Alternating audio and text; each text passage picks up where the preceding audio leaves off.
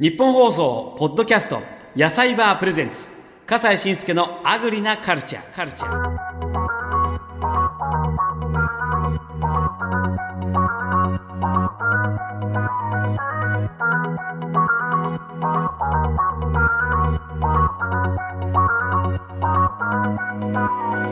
こんにちは笠西慎介です。日本の食を支えている生産者や販売者の方にお話を伺いまして食にまつわる文化を探訪する野菜バープレゼンツ笠西慎介のアグリなカルチャー。さて今回はですねこの番組で初めて飲食店をご紹介いたしましょう。もうこれまでね生産農家の方とかそういった方々のご紹介あったんですがいろいろと広げていきたいと思っております。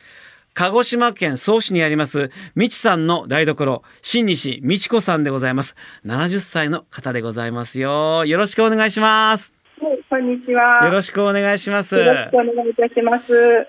今日お店は？お店は今日はもう営業終わってます。営業終わってるあじゃあ、はい昼間だけやってらっしゃるんですか？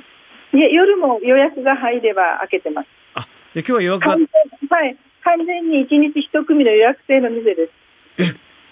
一日一組の予約制？はい、はい。なんと贅沢ないえいえ。あらそのうなんです。あなたのためのお料理です。あらあなたのためのお料理。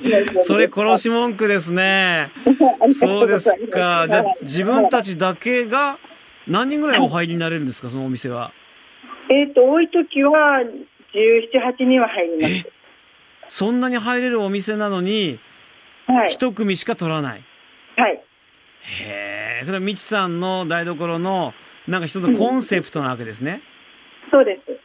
へえそうですか。でじゃあおはい。店、あの予約がなくて閉まってる時はどうしてるんです？閉まってる時はですね、あの子ども食堂のボランティアもやってますし、あと地元の神話についてのこととかやってますんで、えそういうことをやっておりまえいやとってもアグレッシブに活動してらっしゃるのねええあのたまたま人から言われて、あ好きだなと思ったらやってるだけです。そうですか。あの鹿児島県のお曽市というところにあ曽市だ。そうです。曽市曽はい。市ごめんごめん。鹿児島県の曽市というところでお店開いていらっしゃるようですけれどもどんなあの町でいらっしゃいます？うん、すごく田舎で過疎の町ですね。だけどあの私はここが好きで、うん。あの主人を引っ張って主人の実家ですけど主人を引っ張ってきたので、うんあのとってもあの星も綺麗ですし空気も綺麗ですし、うんあの周りが自然がいっぱいです。そうですかもう生まれ育った町ってことですか？いえいえ私は生まれ育ちは福岡です。福岡なのにもうそこがもう大好きになって住んでらっしゃるというはい、えっと名古屋に行って名古屋からこちらの方に移りあの主人の実家の方にえっと移り住ん住んでます。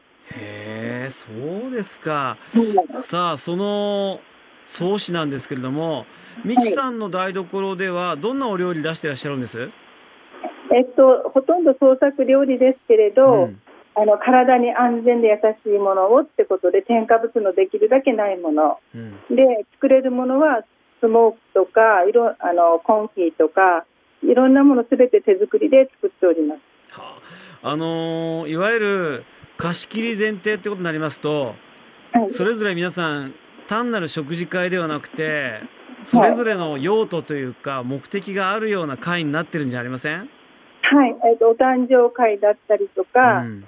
あの法法事？一周忌とか、うん。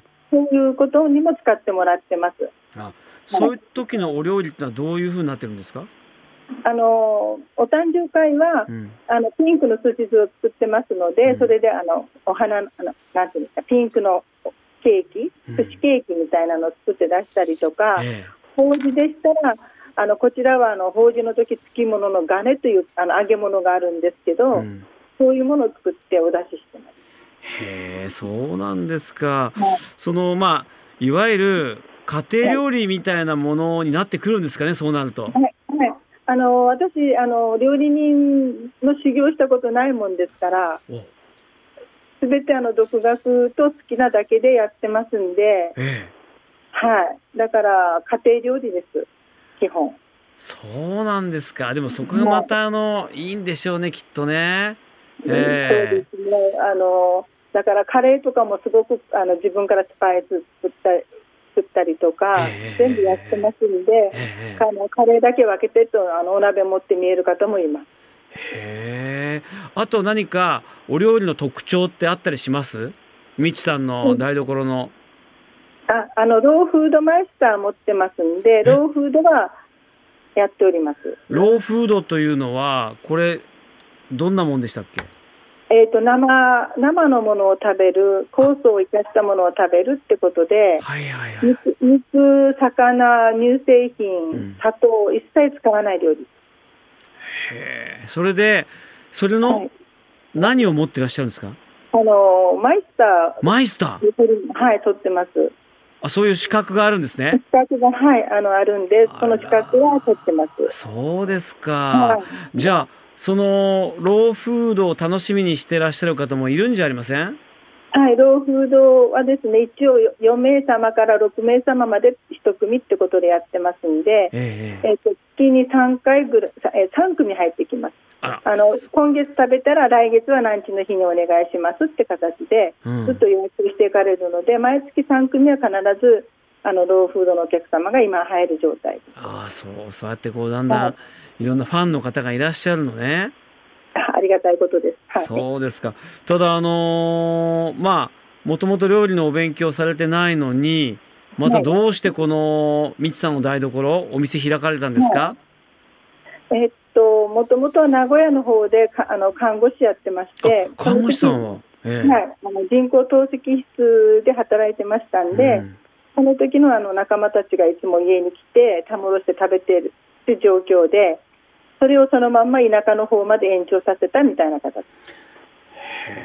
となるとやっぱりあのー病院仲間の皆さんにお食事を振る舞ってる時には「ちょっとみちさん美味しいじゃないですかお店出せばいいのに」なんてまあ、そんなな話も、はい、あったりして、ええそんな会話はたくさんあるけどまあ本当にお店を出したりはしない人が多いんですよ。あ だけどあの、えっと、そういう会話も多かったんですけど、え一番感じたのは、あのい家のものが誰も美味しいと言わないんですよ。あ。当たり前にと思って。あのねそれってよくある話ですよね。はい。全然家族は褒めないとかね。はい。お礼も言わないし当たり前のように食べて当たり前のようにね過ごしてるっていう話はありますけどそこで誰も褒めない。みんなは褒める。でそのギャップがあってどうなんですか？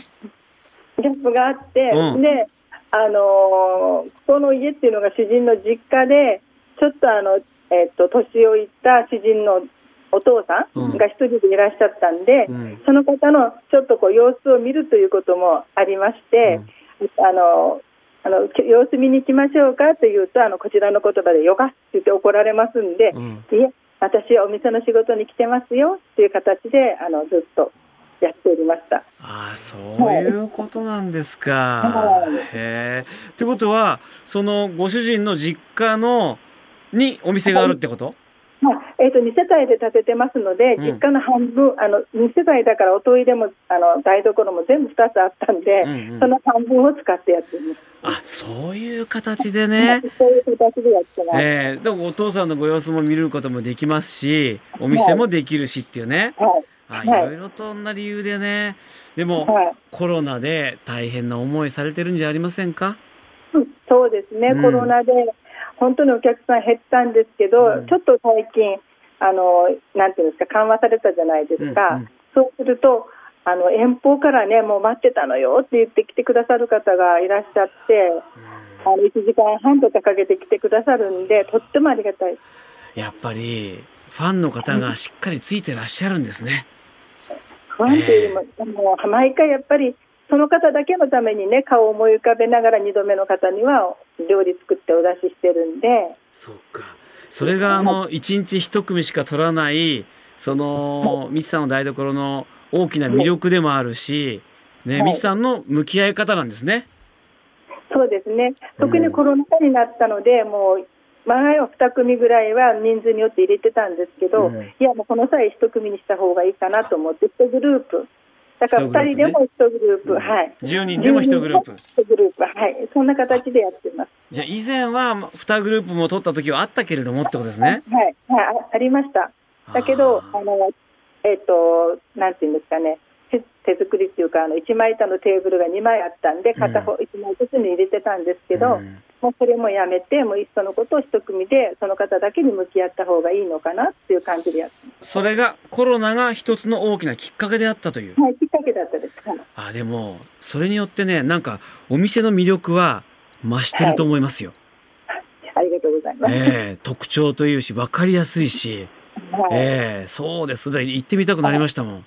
あええりがとうございいやそれであのお店でお料理を出すだけではなくてなんかはい商品の開発もされてるんですって？はいあのー創志観光協会の方から、うん。あのハイビスカスローゼルを手渡されまして、ええそれで何か商品作ってくれと言われまして、ごめんなさい。ハイビスカスローゼルって何ですかそれ？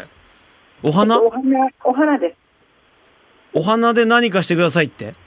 お花の壺あの実っていうんですかね。うんうん。あのハイビスカスローゼルっていうあのものがありまして、それも、えっと、額額になるのかな、種の周りについてるやつを使うんですけど、それをこう、えっと、ジップロック入れて渡されて、うんそれで何か作ってください。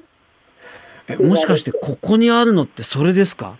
ハイビスカスローゼル。はい。それはあとドリンクの方にした分で、もともとは寿司酢から始まりました。寿司酢。はい。だからピンクのご飯ができるって感じ。あ、面白い。面白いはい。面白い。それで、そのちょっとおめでたいような感じにもなりますし、はい。はい。おしゃれですし、そういった寿司の酢を作って、それでそれを展開少しした。というかあのそれ寿司酢を飲む方がいらして、え夏場は塩分が効いてて美味しいけど、うん。ちょっとちょっと塩分濃いよねみたいな話が出てまして、ええ。じゃああの飲めるようにしようかみたいな形で。ということはこれは、え、あ、はい本当はビネガーって書いてある。はい酢ですこれ飲むお酢なんだ。はいハイビスカスローゼルの。はいこちらに、これワインじゃなくてお酢なんだ。そうですね？あ、はいじゃあいただいてよろしいですか？はいどうぞはい、いただきますはい。あ、美味しい。これちょっとあの、炭酸で割ってある。はい炭酸で割ると美味しいと思いますねえ。しかも、はいお酢のし味が結構しっかりしてる。はいこれなんか、シャキッとする。あ、美味しい。へえ。男性の方がマラソンの後に飲んでくださってて、うんジョギングの後とかに飲んでくださってて、これわかる。あの、そういった、あの、酸味も、あの、しっかりしてるので、体が疲れてる時とか、それね、欲しくなりますよ。それとかそれをドレッシングにされる方とか、え、これをドレッシングするの？はい、あのオリーブオイルとかいろいろ足してってる方もいらっしゃるみたいです。いろんな使い方ができるんですね。しかも、はい、瓶がおしゃれ。ありがとうございます。あのうさぎのマークがうちのトレードマークで、うさぎのマーク。あ、あ、これか、この、あの、ラベルのね。うさぎちゃん、うさぎちゃん。これはまだうさぎちゃん。あうさぎちゃんですね。はいはいはいはい、あのミツとの M を取ってみあのマークがはいはいはいはいはいはい。本当だ。へえ。いや、これ、はい。どんな風にして作るんですか、はうんとそのハイビスカスローゼルというのがとっても酸っぱいんですよ。うんうん。だからあのジャムを作るときに大量の砂糖を使わないと甘くならないんですね。うん。だから、だったら酸っぱいものだったら酸っぱいものでやっちゃえばいいじゃないかっていうことで、あの酢蒸酢の中にそれを漬け込んで、えっと、2、3ヶ月寝かして、それからその色を取り出して。そして、そのはい。ピンク色のお寿司をはい。作るにはは、ちょっと興味があるんですけれども、はい。どんな風にして作るんですか？えっと、すし酢の方にはもうあのお塩も、えっと、きあのお砂糖もきび糖を使ってますんで、きび糖も入ってますんで、あの炊き上がったご飯1合に対して大体 40cc が目安で、あの混ぜていただくとすあのピンクの寿司ご飯ができます。あとはもうご自由にトッピングどうぞって感じ。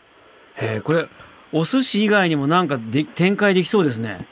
えーっと新玉ねぎをつけたりとか大うん根白いものだったらピンクに染まるんで、そっか。面白い。それは料理しててちょっと楽しくなりますね。そうですねだからあのお誕生会とかには必ずしますしあと海苔巻きにしたりして、うん。道の駅でずーっと長年あの売ってたんですけどコロナで道の駅がやっぱり閑散となりましてあちょっと今はもう出荷やめてます。あ、そうなんですか。はいいやーそれはそれは。でもあれですね。あのーそんな風にしてピンクのいろいろなね、ご飯とか、このはいハイビスカスローゼルで展開されてると、やっぱりはい着てるお洋服もそういったお色になるんですね。そうです偶然ですけど。嘘だ、狙ってるくせに。えー偶然ですか、そうですか？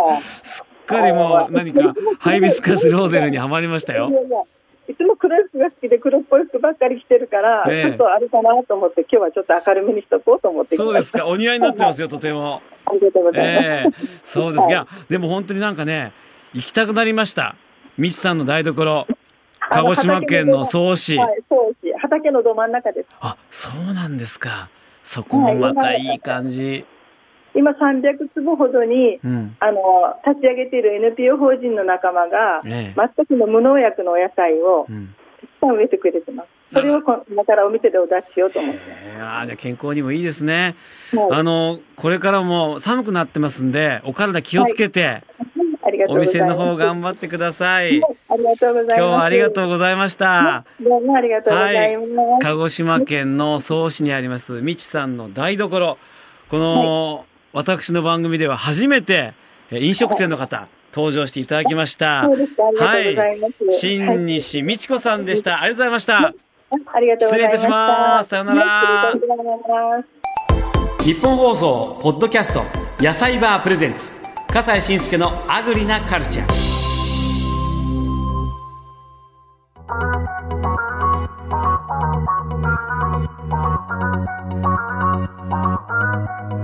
笠西慎介のアグリなカルチャー初めての飲食店のご紹介。